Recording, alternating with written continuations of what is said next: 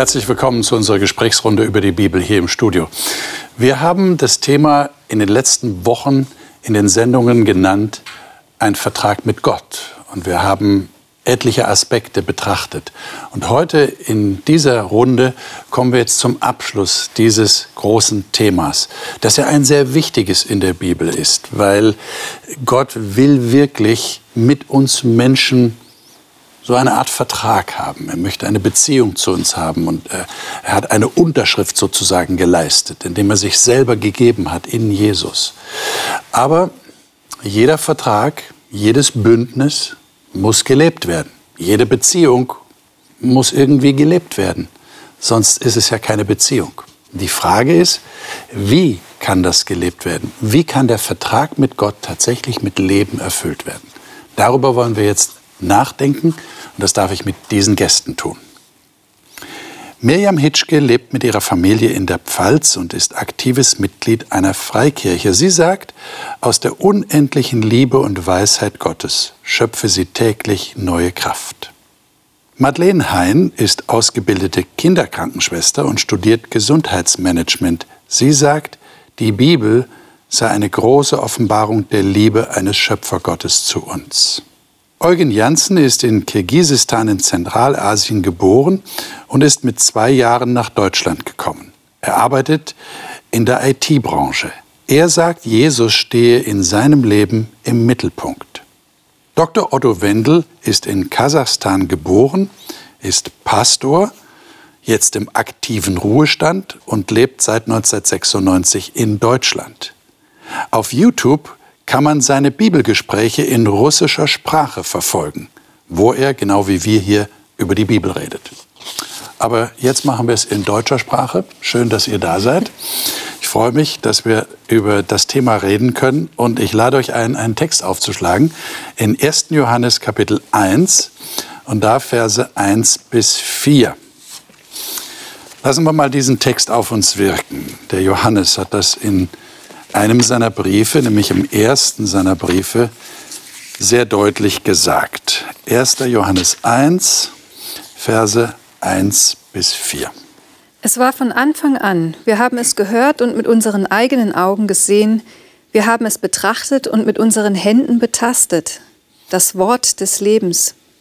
Das Leben wurde uns offenbart und wir haben es gesehen, und jetzt bezeugen und verkünden wir euch das ewige Leben es war beim Vater und dann wurde es uns offenbart. Wir sagen euch, was wir selbst gesehen und gehört haben, damit ihr Gemeinschaft mit uns habt. Und zusammen sind wir verbunden mit dem Vater und mit Jesus Christus, seinem Sohn. Wir schreiben euch das, damit unsere Freude immer größer wird. Hm. Also wir Menschen sind ja verständlicherweise Leute, die ja, die ihre Sinne gebrauchen. Dazu haben wir sie ja auch. Wir sehen Dinge, wir hören Dinge, wir betasten Dinge, wir schmecken Dinge. Äh, sehr verständlich, dass der Johannes hier schreibt, wir haben ja, wir haben ja mit unseren Augen gesehen. Wir haben ja den Erlöser gesehen, wir haben Jesus gesehen, wir haben ihn sogar betastet. Wir waren mit ihm zusammen. Große Begeisterung, die er weitergeben will. Wie machen denn wir das? Ich gehe davon aus, dass ihr Gott noch nie gesehen habt, noch nicht gehört habt. Ihr dürft mir gerne widersprechen, wenn es anders ist. Noch nicht berührt habt. Wie teilt ihr denn Begeisterung über diesen Gott? Also Wahrnehmung ist ja erstmal mehr als nur sehen, hören und betasten können. Aha, okay. Also ich kann Gott wahrnehmen, auch wenn ich hm. ihn nicht direkt vor mir sehe hm. oder seine Stimme laut höre oder ihn anfassen kann. Das heißt, du nimmst ihn wahr, aber nicht jeder nimmt ihn automatisch wahr. Also ich kann oder das doch? nur für mich bezeugen, dass ich okay. ihn wahrnehme ja. Ja, in meinem Leben. Und, ähm, Kannst du beschreiben, wie du ihn wahrnimmst? Auf unterschiedliche Arten und Weisen. Okay. Er antwortet auf Fragen. Tatsächlich. Indem er Impulse gibt. Das ist dann eher so innerlich. So, so viele sagen, es ist ein Bauchgefühl. Das ist mir ein bisschen zu platt. Es sind Impulse, die er gibt. Es sind Ideen, Gedanken, die einem plötzlich in den Sinn schießen, wo ich sage, nach meinem Ermessen hätte ich das jetzt nicht gedacht. Ja, so nach meinem, so in bestimmten Situationen. Ja, man nimmt Gott wahr. Auch in der Schöpfung, in allem, was mich umgibt, kann man ihn wahrnehmen, wenn man das bewusst auch möchte und tut. Aber es hätten ja die Menschen verloren, die nicht sehen können oder nicht hören können oder, oder eine Stimme haben dann, oder keine Arme haben, dann hätten die ja total verloren und würden Gott niemals irgendwie wahrnehmen können. Also das ist viel, viel mehr. Okay. Also Gott entzieht sich auch irgendwo der Sinneswahrnehmung. Er ist nicht angewiesen auf sie, sagen wir so. Ja. Würdest du so sagen? Das okay. unterstreicht. Geht es euch auch so? Es scheint so zu sein, dass Gott es darauf angesetzt hat, sich irgendwie zu entziehen, damit wir die Freiheit haben okay. und nicht hier, sonst würden wir einen Polizisten haben, wo wir uns dann zusammenducken müssen und die Freiheit eigentlich nicht haben. Und das ist die Großartigkeit für meine Begriffe dieser Größe Gottes, dass er sich klein machen kann, so dass ich ihn eigentlich nicht sehe und das meinetwegen damit ich die Freiheit habe, auch mich selbst zu erleben, wie ich bin. Ich meine, das ist ein sehr interessanter Gedanke, den du gerade äußerst. Das heißt, gerade die Tatsache, dass wir ihn nicht sehen ja. und nicht hören, bedeutet auch, dass wir die Freiheit haben, absolut, ihn zu ignorieren. Ja. Hm. Weil wir können behaupten, ich habe ihn ja noch nicht gesehen, nicht gehört, also gibt es ihn auch nicht. Genau. So, ich glaube, die Sowjets waren ne, die ja. da mit dem Gagarin Ding da rumgeflogen und gesagt haben, Gott haben wir nicht gefunden. Ich war im All Gott nicht gesehen. ja, genau. Aber äh, es ist ja interessant, so diese Anekdote, ja. In einer Schule stand so dieses, äh, dieses Transparent, Gagarin war im äh, All und hat Gott nicht gesehen. Und irgendein Junge hat mit Kreide drunter geschrieben, er hat nicht in die äh, richtige Richtung geschaut. okay. ja. Gut, wie geht's euch mit der Wahrnehmung Gottes? Die Wahrnehmung ist auf, bei mir zumindest, auf Erfahrung beruht diese. Die Wahrnehmung, die ich mit Gott habe, die ist ähnlich wie, wie du sie geschildert hast. Ich, ich kann zu Gott kommen mit Fragen, wenn ich nicht weiter kann, wenn ich nicht weiter weiß. Und ich bekomme Antworten von Gott, natürlich jetzt nicht in Offenbarung, ein Blitz schlägt ein und sagt mir hier auf dem Boden geschrieben, Eugen, tu dies und das. Aber ich erlebe mich in Situationen, die ähm, essentiell sind in meinem Leben. Kritische Situationen, da wo ich Entscheidungen brauche, da wo ich Hilfe brauche. Und es werden mir Personen ins Leben gestellt, die unmöglich einfach geplant hier hingestellt werden konnten. Es ist so ein großer Zufall, dass es kein Zufall mehr sein kann. Ich erinnere mich an eine Situation, ich äh, bin gestrandet in Mexico City am Flughafen, ohne Pass, ohne äh, Visum, ohne nichts. Und es war unmöglich weiterzukommen. Ich musste in fünf Stunden in New York sein.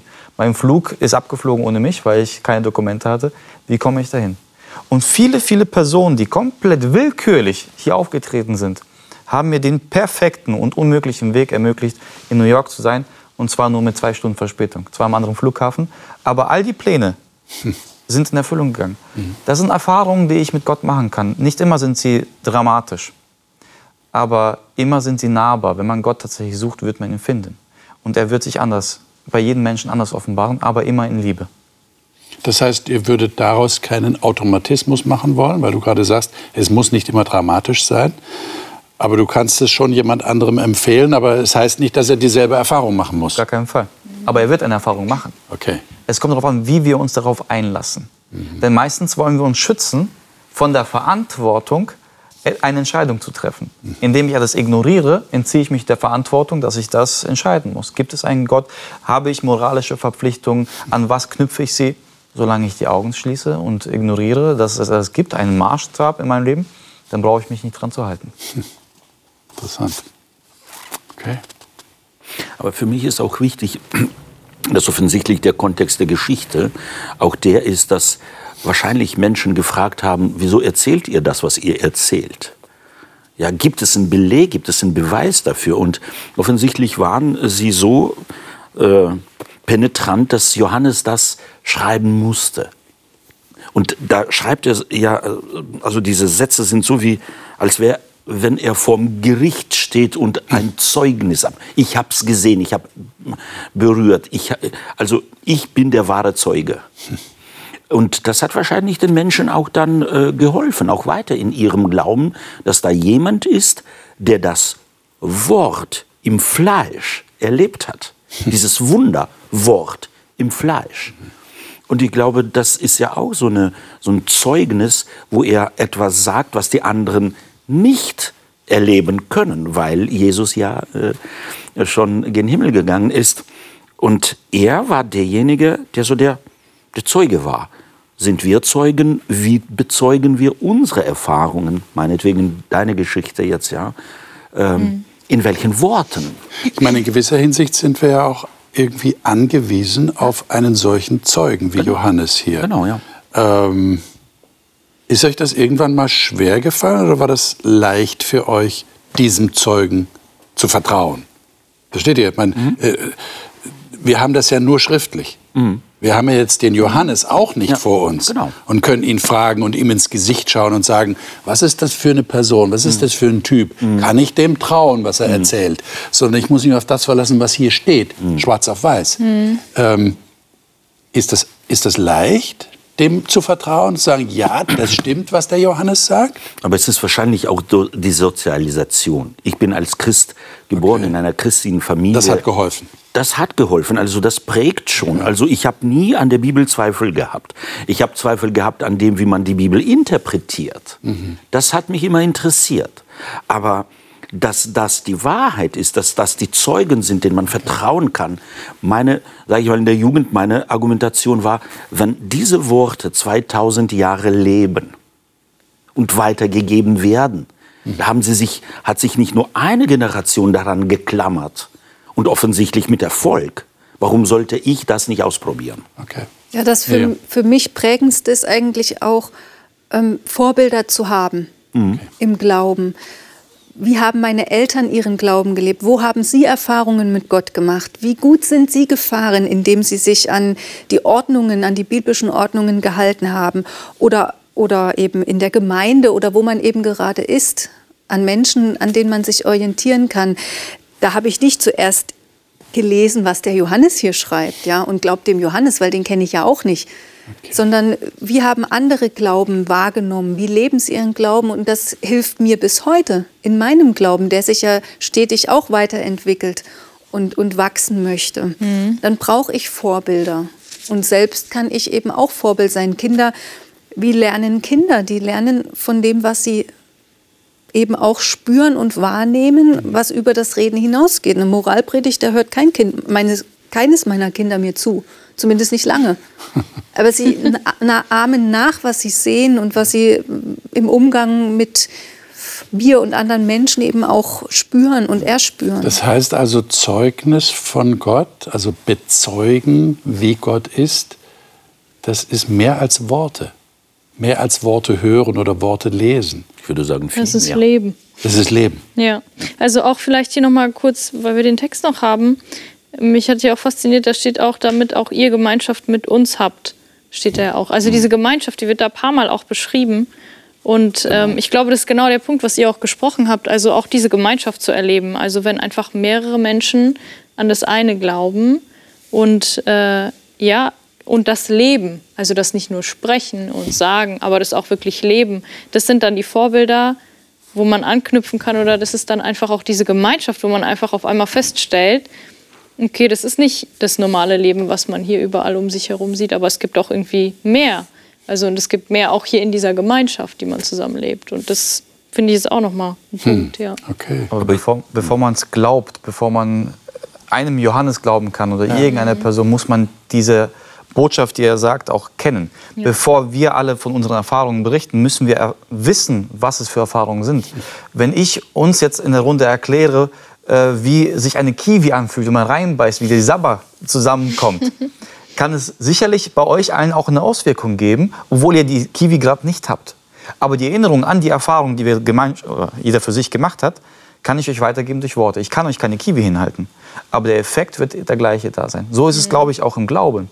Die Erfahrungen, die wir im Lesen dieses Wortes haben, in der Bestätigung in unserem Leben, was äh, in, in dem Leben von anderen Menschen und Personen geschehen ist, können wir ebenfalls haben. Und wenn wir diese Erfahrung teilen können, wird sie Auswirkungen haben. Wenn ich meinem Bruder erzähle, tu das nicht, weil es ist schlecht, dann wird er sagen, oh, du hast keine Ahnung, lass mich mein Leben leben. Aber wenn ich ihm sage, Martin, ich habe genau diesen Fehler gemacht und ich bin hier und hier an meine Grenzen gekommen, würde er sagen, oh, wenn du die Erfahrung hattest, dann werde ich sie versuchen zu vermeiden oder zu bekommen, je nachdem, wie ich Oder gerade die machen wollen. Gibt es ja auch. Ja. Mhm. Aber die andere, der andere äh, Gedanke vielleicht auch, äh, wir sollten auch als Christen, die christlich sozialisiert sind, auch immer wahr äh, haben, dass nicht jeder so einfach das übernehmen kann. Ja, ja. Also, mhm. dass einigen Menschen so dieser, dieses Vertrauen zu diesem Wort viel schwieriger ist als uns. Wenn ich dich nicht kenne und du über Kiwi erzählen würdest und so weiter und so, dann kannst du erzählen, was du willst. Ich habe was anderes. Also diese Barriere, die auch da ist bei jedem Menschen, glaube ich, sollten wir auch äh, so wach halten in uns. Ja? Mhm. Nicht einfach, ach, wahrscheinlich ist er doof, weil ich ihm etwas erzähle und er nimmt das nicht an irgendwie. Ja, weil wir auch merken jetzt in, im, im Gespräch, was ihr so darstellt, das ist manches nicht einfach so mit Händen zu greifen, sondern das ist schon eine ganz persönliche Erfahrung. Die ja. muss ich existenziell machen. Die mhm. kann ich nicht dem anderen einfach so weitergeben, so jetzt machst du die auch, mhm. sondern ich kann ihn nur einladen und er muss sie aber für sich dann machen. Mhm, das ist halt das? dieses, man muss sich darauf einstellen. Ja, muss ich darauf einstellen. Und das ist, man muss dem eine Chance geben, ja. finde ich auch irgendwie. Genau. Weil es ist ein Abenteuer und man kann es erleben, aber man muss ihm irgendwie eine Chance geben. Also dass man es auch ja. mal wahrnehmen möchte, sozusagen, ja. oder sich mal darauf einlässt. Ja. Ich habe noch ein paar weitere Texte hier, die würde ich gerne mit euch lesen. Und zwar äh, mal drei hintereinander direkt. Johannes 5, Vers 24. Könnte mal einer von euch aufschlagen. Der nächste ist dann Römer 3, 23 Johannes. bis 25 und dann noch Römer 8, Vers 1. Das ist nur ein kurzer Satz. Johannes 5, 24. Beginnen wir mal mit dem Text. Wer hat, der liest? Dann kann ich lesen. Äh, wahrlich, wahrlich, ich sage euch, wer mein Wort hört und dem glaubt, der mich gesandt hat, der hat das ewige Leben und kommt nicht ins Gericht, sondern er ist vom Tod zum Leben hindurchgedrungen. Okay. Römer 3, 23 bis 25? Also ich hätte Römer 3, Gerne. 23 bis 25. Denn alle haben gesündigt und verfehlen die Herrlichkeit, die sie vor Gott haben sollten sodass sie ohne Verdienst gerechtfertigt werden durch seine Gnade aufgrund der Erlösung, die in Christus Jesus ist. Bis 25 oder bis? Ja, bis 25. Okay, also einschließlich 25. Einschließlich, genau. Ihn hat Gott zum Sühnopfer bestimmt, das wirksam wird durch den Glauben an sein Blut, um seine Gerechtigkeit zu erweisen, weil er die Sünden ungestraft ließ, die zuvor geschehen waren. Und noch Römer 8, Vers 1. Also gibt es jetzt für die, die zu Christus Jesus gehören, keine Verurteilung mehr. Aha. Bei mir steht, die in Christus Jesus sind. Aber fangen wir mit dem Johannes 5 Text an. Da steht, Entschuldigung, wer mein Wort hört und glaubt dem, der mich gesandt hat. äh, was heißt denn das? Hören und glauben.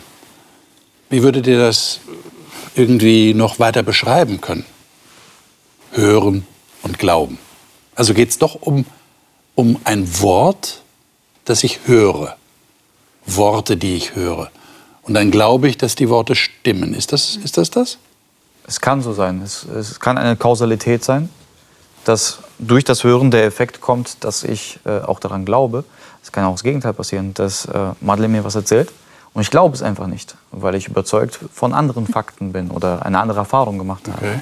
Aber letztendlich in diesem Kontext möchte er uns ja mitteilen, ähm, wenn ihr das hört, dann könnt ihr fast gar nicht anders als zu glauben. Glaubt mir, denn ich sage euch die Wahrheit.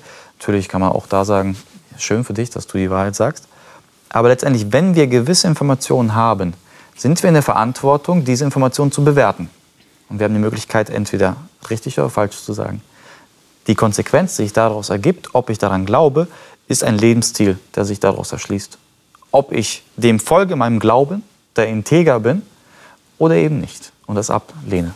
Also ich, ich denke, das geht sogar noch darüber hinaus, was du sagst. Also nicht nur dem Glauben, was Jesus sagt, sondern er schreibt ja, glaubt mir. Das heißt, sei davon überzeugt, dass ich bin, dass ich existiere. Wer glaubt heute an Gott? Erstmal überhaupt an seine Existenz. Das ist in dieser Zeit, in der wir leben, nicht mehr so selbstverständlich, wie es früher einmal war zu anderen Zeiten, da hat man nicht an der Existenz Gottes gezweifelt. Auch wenn die Bibel unterschiedlich ausgelegt würde und wenn Kirche bestimmte Wahrheiten vielleicht verdreht haben, anders weitergegeben oder ausgelegt in ihrem Sinne haben. Aber an der Existenz Gottes wurde, denke ich, nie so gezweifelt wie in diesen Tagen von heute.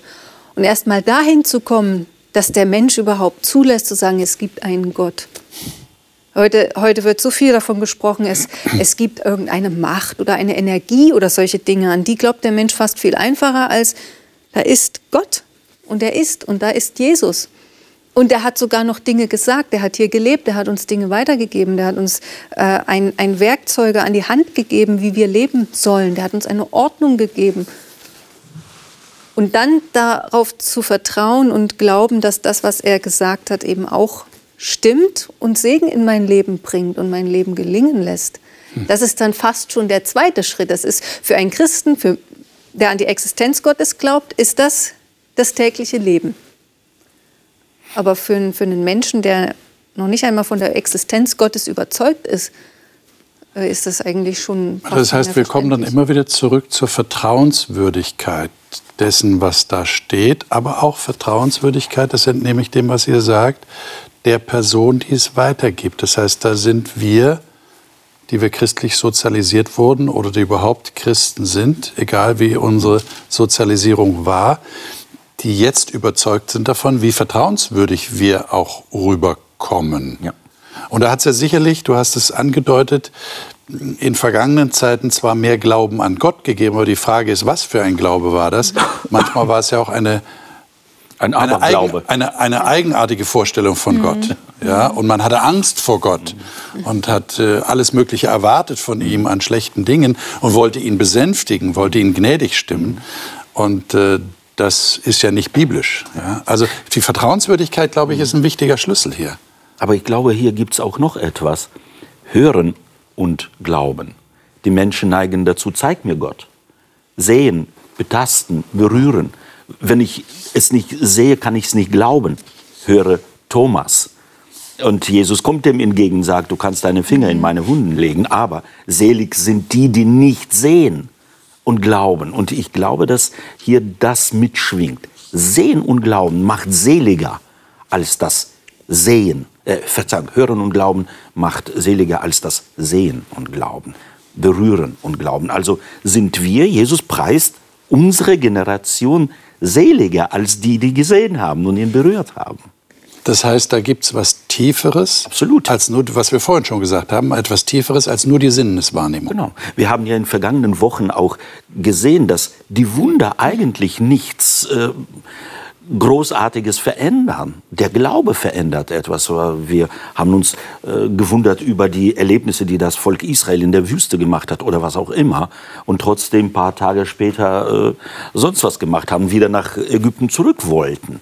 Also dieses Sehen ist primär, äh, ja, ist primitiv, würde ich sagen, nicht im Sinne schlecht, sondern ist der Anfang irgendwo. Aber das Tiefere, das Eigentliche ist das Hören und Glauben. Und, und auch, es hat ganz viel mit Kennenlernen zu tun. Wir sind immer, wir sind ein, der Gott ist ein Gott der Beziehung. Wir kommen nicht drum herum. Und ich, ich will es mal so erklären, wenn, bevor ich mit meinem Mann zusammengekommen bin, wusste ich nicht mal von seiner Existenz. Bis zu unserer ersten Begegnung. Da habe ich ihn gesehen. Da wusste ich, dieser Mensch existiert. Ja? Dann habe ich seinen Namen erfahren, wusste ich mal den Namen. Habe ich ihn deswegen gekannt? Nein, überhaupt nicht. Man lernt sich kennen, indem man Zeit miteinander verbringt, indem man miteinander redet, miteinander ausgeht, Dinge miteinander unternimmt. All das steht mir mit Gott auch zur Verfügung. Wenn ich ihn einfach mit hineinnehme in alles, was ich tue. Und dann lerne ich ihn immer besser kennen. Und jetzt, nach 20 Jahren, da bin ich schon äh, so weit, dass ich sagen kann, ich kenne ihn so gut, wenn wir etwas tun, getrennt voneinander, weiß ich, wie er sich entscheiden würde in bestimmten Situationen. Da könnte ich seinem Willen folgen, weil ich ihn kenne. Und so ist es mit Gott auch. Mein Leben hier dient dazu, im Glauben den Willen Gottes kennenzulernen, immer mehr und diesem Willen dann zu folgen. Und das kann ich keinem anderen irgendwie begreiflich machen oder sagen, mach du das jetzt so. Der andere, der kennt ihn ja vielleicht überhaupt noch gar nicht. Und da ist Vertrauen dann gewachsen. Und da ist oder? Vertrauen mhm. gewachsen und da ist Vertrauen da. Und dann kann ich weitere Schritte gehen. Immer weiter, immer weiter. Genau. Aber es ist doch auch ein Phänomen. Menschen, je länger wir mit den Menschen sind, es gibt verschiedene auch Ebenen des Kennenlernens. Manchen Menschen kennst du schon ewig und immer wieder, immer intensiver wird er dir, wird er dir fremder. Und umso interessanter ist ein Mensch. Je fremder er dir wird, je intensiver du ihn kennenlernst. Und genau das ist mit Gott. Je intensiver du ihn kennenlernst, umso fremder wird er. Denn wir haben ja meistens unsere Vorstellung von Gott. Dieses erste Gebot macht dir kein Bildnis, aber wir alle laufen mit einem Bildnis von Gott durch die Welt und glauben ihn gefunden zu haben. Dabei haben wir den eigenen Gott gefunden und den, nicht den eigentlichen. Und ich glaube, da gibt es so einen Maßstab, würde ich sagen. Je fremder dir der Gott ist, an den du glaubst, umso näher bist du und je näher du zu ihm bist, umso fremder wird er dir, weil er dich davon befreit, von deinem Bild, das du in dir trägst. Und das ist das Spannende im Glauben, im Leben mit Gott, das nicht zu vergleichen ist mit dem Kennenlernen eines Menschen. Die ersten Schritten vielleicht schon. Aber das Eigentliche kommt erst. Und das ist das, was, wovon du auch schon äh, ges äh, gesprochen hast, so diese Tiefe des Glaubens. Das ist großartig. Einfach an Gott glauben, der dir tatsächlich immer fremder wird. Das ist eine Spannung drin. Ist eine Spannung da drin. Große Spannung, ja. Absolut. Aber es ist, wäre halt ein Indiz dafür, dass wir es tatsächlich mit Gott zu tun haben Genau. und nicht mit einem, Nicht mit einem, einem Menschen. Menschen oder selbst geschnitzt. Und selbst bei Menschen haben wir ja schon äh, nicht immer die Gewähr, dass wir ihn wirklich kennen. Ja, selbst nach 20 Jahren wirst du auch sagen, ich kenne noch nicht alles von meinem Mann. Ja, so ist es einfach. Äh, Und bei Gott ist es natürlich noch viel mehr so. Also und ich da hab- ist eben diese Ich habe das große Glück, eine Frau kennengelernt zu haben, sie geheiratet zu haben, lebe mit ihr über 40 Jahre, aber sie wird mir immer fremder. Und das im positiven Sinne. Ich kann nicht sagen, sie ist kein Automat. Ja. Ich kann nicht sagen, wenn ich das mache, macht sie so. Ja. Und wenn, sie das, wenn ich das sage, äh, wird sie antworten. Ich kenne sie nicht. Sie ist Weil sie ein eigenständiger Mensch ist. Ja, natürlich. und äh, wenn wir einander auch helfen können, selbstständig zu bleiben, umso interessanter ist eine Beziehung. Die hält dann auch, um jetzt mal auf diese Ebene zu kommen. Epheser Kapitel 3. Äh, Das schließt eigentlich an das an, was wir in Römer 8, Vers 1 gelesen haben. Wir haben noch nicht drüber geredet. Ich hatte ja erwähnt, da steht, äh, die in Christus Jesus sind. Und das wird jetzt noch vertieft in Epheser 3, 17 bis 19. Wer mag das mal lesen? Und ich bete, dass Christus durch den Glauben immer mehr in euren Herzen wohnt und ihr in der Liebe Gottes fest verwurzelt und gegründet seid. So könnt ihr mit allen Gläubigen ihr ganzes Ausmaß erfassen, die Breite, Länge, Höhe und Tiefe. Und ihr könnt auch die Liebe erkennen, die Christus zu uns hat. Eine Liebe, die größer ist, als ihr je begreifen werdet. Dadurch wird euch der Reichtum Gottes immer mehr erfüllen. Also ich erinnere mich jetzt dran, dass wir in einer Sendung, wo wir über das Heiligtum gesprochen haben, äh, davon geredet haben, dass Gott sagt, ich möchte unter meinem Volk wohnen. Und dann haben wir ja den Text in Johannes 1, Vers 14 gehabt. Das Wort, das ist Jesus, wurde Fleisch und wohnte unter uns. Jetzt heißt es hier, Christus wohnt durch den Glauben in euren Herzen. Vorher hatten wir es keine Verdammnis bei denen, die in Christus Jesus sind. Äh, könnt ihr das ein bisschen erklären? Äh, wie fühlt sich das an? Ich frage mal so, wie fühlt sich das an, wenn Jesus in eurem Herzen wohnt? Ich habe einen zusätzlichen Bewohner in meinem Leben. Das ist so eine Art Untermieter oder äh, wir wollen es jetzt nicht banalisieren, aber wir müssen es ja irgendwie aufschließen, dass wir es verstehen, weil das ist ja so biblische Sprache, die äh, manchmal die Tendenz hat, so an uns vorbei zu rauschen, weil wir es so gewohnt sind. Aber vielleicht können wir es erklären. Könnt ihr es erklären? Die Frage ist erstmal, was ist das Herz? Das Herz Ja, ist ja nicht ein natürlich. romantischer Ort. Also heutzutage wäre das Herz, oh, da ist meine Liebe. Und dort habe ich ein kleines Zimmerchen für Jesus und da lebt, lebt die Liebe in meinem Herzen. Äh, damals, was die Bibel mit Herzen gemeint hat, war ein, ein, eine Institution im Körper, die Entscheidungen trifft. Grundmoralische Entscheidungen. Das war eine Mischung zwischen Kopf und Gefühl. Da, wo der Mensch seine Freiheit hat, zu entscheiden, was ist richtig, was ist falsch, das ist das Herz. Und dort rein möchte Jesus. Und zwar an die Grundeichung unseres Lebens, da, wo wir Entscheidungen treffen, wo wir entscheiden, was ist richtig und was ist falsch. Dort möchte Jesus die Möglichkeit haben zu steuern. Und wenn Jesus in unserem Leben, in unserem Herzen lebt, in unserem, äh, unserem Kernsystem, sage ich mal, dann kann er entscheiden und helfen, was ist die richtige Entscheidung für unser Leben. Ohne dass wir es unbedingt wissen in einer Situation, aber wir können vertrauen, dass Jesus die richtige Entscheidung treffen wird. Also das ist schwer zu erklären. Ich denke, da treffen zwei Welten aufeinander. Mein natürlicher Mensch, also ich, als sündiger Mensch auf dieser Erde mit meiner Seele, mit, also das heißt mit meinen Wünschen, mit meinem Verstand und mit meinen Gefühlen. Und dem entgegen oder dem gegenüber steht diese, diese geistliche Welt. Jesus als diese geistliche Macht. Das wäre auch ein bisschen das Fremde, was Otto angesprochen hat. Das, Ja. das ist was anderes, ein Kontrast.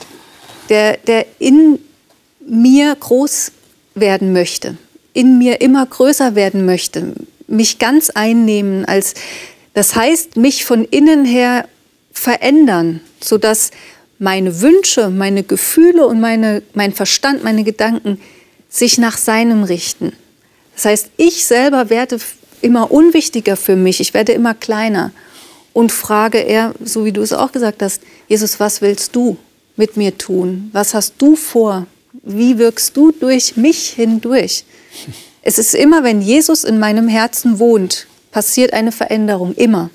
Vielleicht ist sie nicht sofort nach außen hin sichtbar, aber sie passiert in mir. Das ist wie bei, wie bei einer Schwangerschaft. Wenn eine, ein befruchteter Samen im Körper einer Frau ist, dann, dann passiert ganz viel. Es wird ganz viel umgebaut, auch wenn ich erstmal an der Frau nichts anderes erkennen kann oder sehen. Ich sehe nicht, wie die Zellteilung von einem Baby funktioniert. Die kann ich auch nicht erklären. Und das muss ich auch nicht. Aber die Veränderung wird irgendwann sichtbar sein. Und irgendwann wird die Frucht geboren, will ich es mal so nennen. Ja? Und das passiert auch mit uns. Irgendwann werden unsere Gedanken sich anders ausrichten, unsere Worte werden anders, unser Verhalten wird sich verändern, unsere Gefühle werden anders werden, stabiler. Ich finde Stabilität im Leben, meine Wünsche werden sich ändern. Okay. Ja, ich glaube auch, dass ähm, wenn Jesus in meinem Herzen wohnt, dann wohnt er in jeder Situation sozusagen oder ist er überall mit dabei. Natürlich weiß ich auch, er ist so und so überall mit dabei und ihm gehört ja das ganze Universum, sage ich mal. Er hat uns geschaffen, aber dann trage ich ihm auch wirklich durch mein ganzes Leben mit, egal wo ich hingehe, was ich tue, in meinen Gedanken. Und das ist wirklich eine tägliche Entscheidung auch für mich, dass ich ihn wirklich auch in mein Herz einlade, weil ich bin auch wieder da. Wir haben auch immer über die Freiheit so ein bisschen gesprochen. Ich bin da auch immer frei zu entscheiden, ob ich wirklich Gott auch in die hintersten Ecken meines Lebens irgendwie mit reinlasse und ihn halt mitentscheiden lasse und halt mit ihm gehe durch alle Situationen. Das heißt, es könnte passieren, dass ich sage, also Bis dahin. da, da bleibst du jetzt mal lieber draußen. Genau, bis dahin, aber hier nicht. Da brauchst aber, du jetzt nicht mitgehen. Ja, ja genau. Da gehe ich jetzt alleine hin. So ungefähr. Aber ich glaube, so das Herz, natürlich, ich, ich stimme euch da total zu, genau was auch Eugen gesagt hat, so mit dem Herzen. Aber vielleicht nur als Herz, als anatomisches Herz, finde ich das auch interessant, dass wirklich das Herz ist ja wirklich, das Blut kommt durch das Herz, wird es einfach überall hingepumpt. Und durch das Herz können wir leben, dadurch, dass wir mit Sauerstoff versorgt werden, überall in unserem ganzen Körper. Und deswegen so dieses Sinnbild, dass wir irgendwie ja, Jesus auch überall mit mitnehmen sollten. Nicht nur in unserem Körper, aber in unserem Umfeld, in unser ganzes Leben sozusagen mitnehmen. Und So wenn wir jetzt in dem Bild bleiben, das du Mhm. gerade verwendest, äh, äh, ich, ich achte ja nicht jederzeit bewusst auf meinen Herzschlag. Das Ja. mache ich dann, wenn irgendwas nicht stimmt. Ja.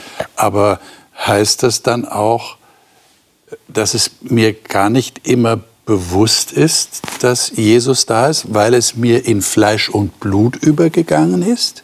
Kann man das so sagen? Es wird ja komplett im Kontrast und im Konflikt dazu stehen, was heutzutage eigentlich wertgeachtet wird. Meine Autonomie, dass ich autark arbeiten kann, leben kann, entscheiden kann, wie ich möchte. Und wenn mich etwas fremd bestimmt, dann opfere ich mein Selbst auf. Und das ist doch das, ist das, das rote Tuch. Das will kein Mensch heutzutage. Was ist denn wirklich daran interessant, sich selbst aufzugeben, sodass Jesus die Kontrolle übernimmt, wie du es ausgesprochen hast, oder wie ich es auch dargelegt habe? Ist das wirklich interessant oder indem ich mich se selbst aufgebe, verliere ich mich selbst und bin wertlos? Wie, wie können wir das, was hat es für einen Zweck, was hat es für einen Reiz, sich selbst aufzugeben? Wie Jesus sagt, probiert es aus. Ja, man, ja wenn man es, also, also eine Verlustrechnung ist es ja nicht. Es ist ja falsch. Ich gewinne, ich gewinne dazu. Ich gewinne alles, was Jesus hat, gewinne ich dazu. Ja, aber da musst du erstmal das Verständnis haben, dass du nicht vielleicht perfekt bist und hier auf der Welt Richtig. rumläufst und dass du einfach wirklich Fehler machst, dass es auch an dir liegt, weil du einfach wirklich ein, ja, das, also wie, die, wie die ganze Welt funktioniert, also dass die Welt wirklich so aufgebaut ist, dass wir alle eigentlich in wir nennen es Sünde, in diesen Fehlern einfach auch runtergehen können. Wir können einfach nicht perfekt sein. Auch wenn ich mich äh, anstrenge, dass ich zum Beispiel mit meinem Mann das perfekte Leben führe, werde ich immer mal wieder einen Fehler machen und fallen, so wie er sich vielleicht nicht vorstellt oder ja. Und so sich das, äh, diesen Blick zu haben, also erstmal verstehen, okay, wer bin ich überhaupt? Und dann diese Offenheit zu haben, okay, da ist aber jemand, der mir ein viel besseres Leben bietet und der mich sozusagen auch ich sage jetzt nicht mal lenken, aber der mit mir gehen kann durch dieses Leben und der mir auch sagen kann, okay, hier und hier, ähm, das können wir zusammen angehen, sage ich mal, ja. Vielleicht also, quasi ein Mentor. Ja. Für meine Begriffe ist Jesus auch ein Störfaktor.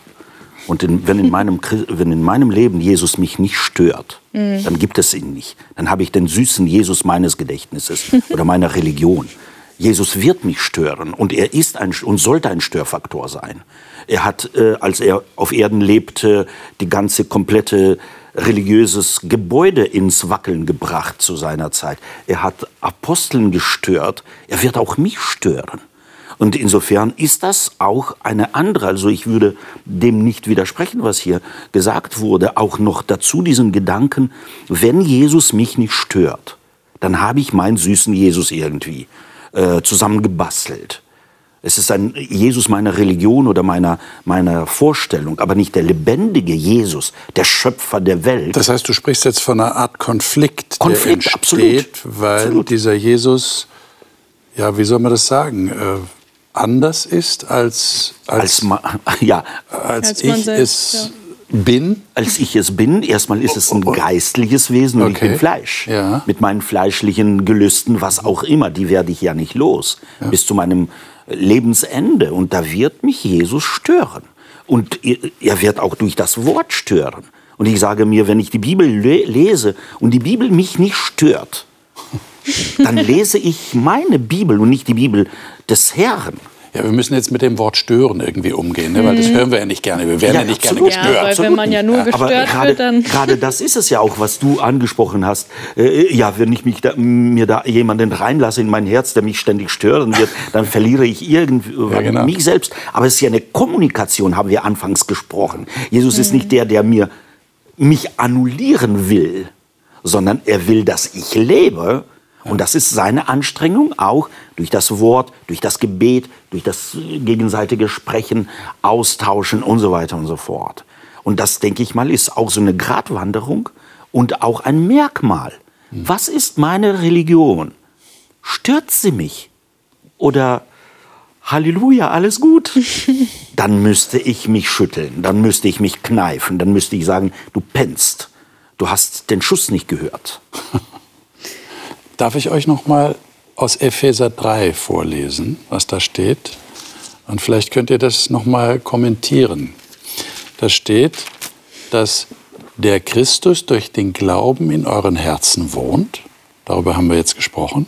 Jetzt geht's weiter. Und ihr in Liebe gewurzelt und gegründet seid, damit ihr imstande seid, mit allen Heiligen, also mit allen, die zu Gott gehören, völlig zu erfassen, was die Breite und Länge und Höhe und Tiefe ist und zu erkennen, die die Erkenntnis übersteigende Liebe des Christus, damit ihr erfüllt werdet zur ganzen Fülle Gottes. Wow. Mhm. Wahnsinn. Äh, was sagt ihr dazu? Habt ihr das schon erlebt? Die Breite, die Länge, die Höhe, die Tiefe, die, die alles übersteigende Liebe des Christus. Und ihr, ihr habt die ganze Fülle Gottes in euch. Ah, da übertreibt schon Paulus mal massiv. Da, das würde ich mir schlecht vorstellen können, was er also, da Du sagst, es ist eine Übertreibung. Es ist eine Übertreibung, würde ich sagen. Die, die, Propheten lieben ja auch die Übertreibung da und dort. Und um wahrscheinlich auch aus diesem Trott des Alltags einfach mal zu schütteln und zu sagen, wie viel hast du davon, von diesem Überfluss? Okay. Also wir, ich, ich, wir verwechseln vielleicht auch oft in unserem Verständnis, dass nicht die Wurzel die Liebe ist, sondern das, was sie umgibt. Ja? Eine Wurzel findet Halt im Boden. Und dann ist sie komplett umgeben vom Boden und sie nimmt die Nährstoffe des Bodens in sich auf und transportiert sie nach oben zum, zum, zur mhm. Pflanze hin und daraus erwachsen Früchte. Die Liebe, die ist da. Die Liebe umgibt uns. Sie ist da für jeden. Aber wenn ich mich nicht da hineinbegebe, und das ist ja meine Entscheidung, das ist mein Wille, den greift Gott nicht an. Gott ist ja ein Gentleman. Aber da darf ich mich hinein verwurzeln und aus dieser Liebe schöpfen. Und dann wird was passieren, weil ich aus dieser Liebe schöpfe. Dann werde ich Wachstum erleben, dann werde ich Reife erleben. Aber das ist alles ein Prozess. Das ist nicht so von Wupp, Knall auf Fall da. Das ist nicht wie äh, Tag und Nacht. Das, das wächst. Also in den meisten Fällen ist es ein Wachstumsprozess. Hm. Und, und wenn ich dann zurückblinge, könnte das durchaus überraschend sein, dass ich sage, wow, ja. was ist da passiert? Mhm. Da kann ich eigentlich nur dankbar zurückschauen. Mhm. Vielleicht habe ich ja. mehr von dem, was der Paulus hier andeutet, ja. äh, tatsächlich erlebt. Mhm. Oder vielleicht nur so ein Hauch. Manchmal erlebt man Oder ja auch so einen Hauch und man denkt sich, wow, ich habe so einen Hauch erlebt und es geht noch viel tiefer. Also ja. das finde ich irgendwie so dieses, ich kann gar nicht sagen, dass ich das so, so tief erkannt habe. Ich erkenne nur immer mehr, wie, wie tief das geht, auch das Wort geht, wie, wie viel tiefer es eigentlich noch geht. Und ich habe nur so einen Hauch erlebt und ja, da kann man nur wow sagen. Also dass er uns sogar noch erlaubt, dass wir wirklich ihn vollkommen erkennen dürfen, also seine Liebe. Aber ich ja. höre da auch so eine Allusion auf fünfte Buch Mose, wo Moses da sagt, wenn, wenn, dann wirst du gesegnet da und dort und dort und dort. Aber hier auf der ganz neuen Ebene, auf der geistlichen Ebene. Der Segen Gottes ist vollkommen für dich da und du lebst schon, also das Leben hier wird dir gelingen, nicht irgendwann, nicht irgendwo. Wir jagen nicht der Möhre, äh, das vor dem Esel so ja. äh, vorgehalten wird, sondern tatsächlich das Leben hier wird dir gelingen. Liebe Zuschauer, ähm, entsteht da irgendwie eine Sehnsucht in Ihnen? Äh, wir haben das jetzt nur so, vielleicht nur an der Oberfläche ein bisschen gekratzt. Äh, da ist etwas, da geht es um etwas viel Tieferes.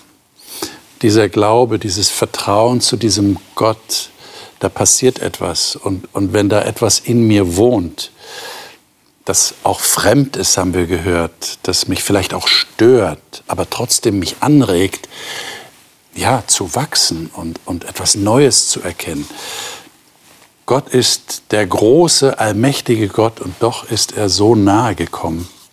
Und ich glaube, das ist die, die Botschaft, die wir jetzt in den letzten Wochen gehört haben. Ein Vertrag mit Gott. Und damit schließen wir dieses Thema ab. Aber wie es immer so ist, wir schließen eigentlich kein Thema wirklich ab, oder? Wie kann man so ein Thema abschließen? Man muss weiter damit umgehen. Aber wir werden nächste Woche wieder da sein mit einem neuen Thema. Das Thema lautet Hoffnung auf Ruhe. Wir leben ja in einer sehr ruhelosen Zeit und ich glaube, wir alle sehnen uns nach, ja nicht nur nach einem Ruhetag, wo wir mal einfach alle Viere von uns strecken können, sondern diese innere Ruhe in unserem Herzen, unserer Seele, Seelenfrieden könnten wir auch dazu sagen. Wie das zu erreichen ist und wie Gott uns dazu verhelfen will, das werden wir ab der nächsten Woche dann angehen. Ich hoffe, Sie sind dann wieder da. Ich wünsche Ihnen bis dahin Gottes Segen und studieren Sie weiter die Bibel. Bleiben Sie der Bibel in erster Linie treu und diesem Gott treu.